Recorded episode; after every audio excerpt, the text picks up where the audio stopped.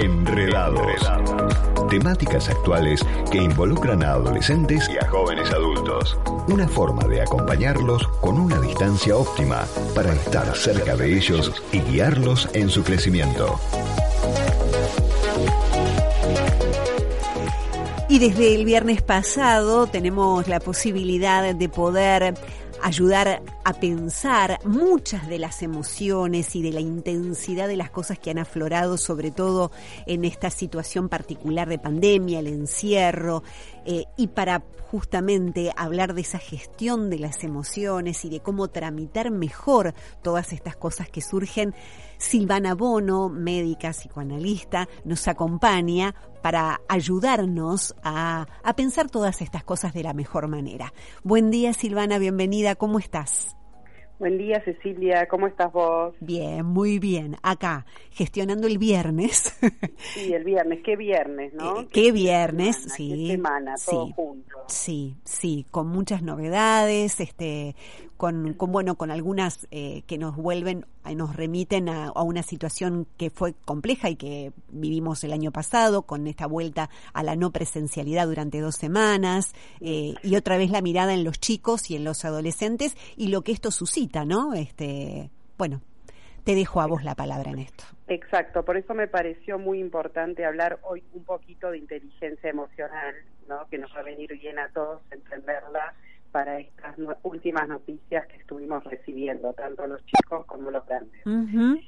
eh, porque, bueno, otra vez eh, hay mucha frustración y mucho enojo, no solo de los jóvenes, sino también de los padres que tienen que acompañar otra vez la misma Sí. historia. Entonces la idea de la inteligencia emocional lo que plantea es cómo adaptarnos lo mejor posible con el menor costo psíquico, ¿no? Que esto nos lleva a todos. Y nos lleva a pensar cómo construir nuevos escenarios para que el costo psíquico no sea tan alto. Entonces, para explicarlo simple y fácil, la inteligencia emocional habla de una mente que siente y otra mente que piensa y cómo lograr que estén en armonía, ¿no? Porque vos sabés que en la evolución del hombre aparecieron primero las emociones uh -huh. y luego el pensamiento. Entonces, por eso muchas veces nos dejamos llevar por los impulsos, porque aparecen antes que el poder razonar, y más cuando recibimos esas noticias, ¿no? Mm. Entonces, lo que proponemos desde Enredados es primero reconocer esa emoción, ya sea enojo, tristeza, frustración, porque hay gente que dice, no sé qué me pasa. Entonces, primero proponer y ayudar a que las entendamos cuando aparecen, porque si no es imposible convivir con ellas. Entonces, una vez que las entendemos, decir, bueno, todo esto me enoja, no decir, bueno, no te enojes, no te pongas triste, no llores, no grites, no, no, no reprimamos lo que sentimos, pero sí manejémoslo, porque si no logramos manejarlo, vamos a tomar malas decisiones. Y quizás con esta bronca vamos a aconsejar más mal a nuestros chicos y alimentar más ese enojo, esa furia, y entonces aprendamos a manejarlas. Para cada persona, eh, digamos, las herramientas son distintas, las salidas son distintas a cómo manejarlas, pero bueno, tratemos de que esté en armonía esta mente que siente y mente que piensa. Una vez que nosotros podemos identificar lo que nos enoja y, y, y digamos, y nos saca de, de, nuestras, como dicen los chicos, me saca, uh -huh. no puedo pensar y, y, insulto, me enojo, golpeo una pared, bueno, ahí nos sentamos, nos calmamos y vemos qué podemos encontrar dentro de toda esta realidad, algo que nos entusiasme, siempre hay algo que nos motiva. ¿sí? Desde una pequeña caminata, escuchar una pequeña canción, una corta canción, ver una un solo capítulo de una serie, pero que nos saque de foco de lo que nos está dando tanto enojo y tanta uh -huh. frustración, ¿sí? Entonces de a poco esa mente que piensa y esa mente que siente van haciéndose amigas y pudiendo manejar mejor las situaciones. Vos sabés que el buen humor dentro de esta realidad que nos preocupa es una de las herramientas más eh, inteligentes para poder salir adelante, ¿no? En todas las edades no importa cuál. Y especialmente, eh, esto me, me pareció interesante hablar porque como académicamente los chicos están perdiendo muchos contenidos por todo lo que está pasando, decirle a los padres que la inteligencia no es solo la académica y lo que van a aprender claro. en la clase, sino el talento, el que esperamos nosotros de ellos y nuestro, ¿no? Nuestra profesión es justamente lo emocional que vaya de la mano con lo nacional.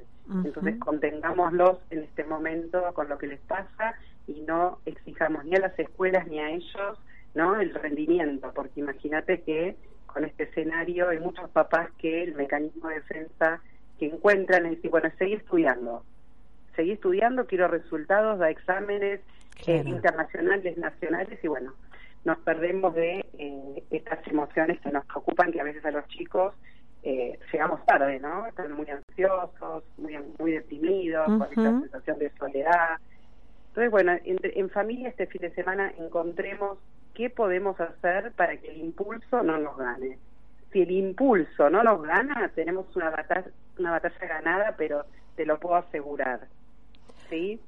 Entonces, eh, controlemos las emociones para generar menos desgaste psicológico, ¿sí? Que nos lleva a comer mal, a dormir mal, a sentirnos solos, a que todo es difícil y todo va a ser imposible.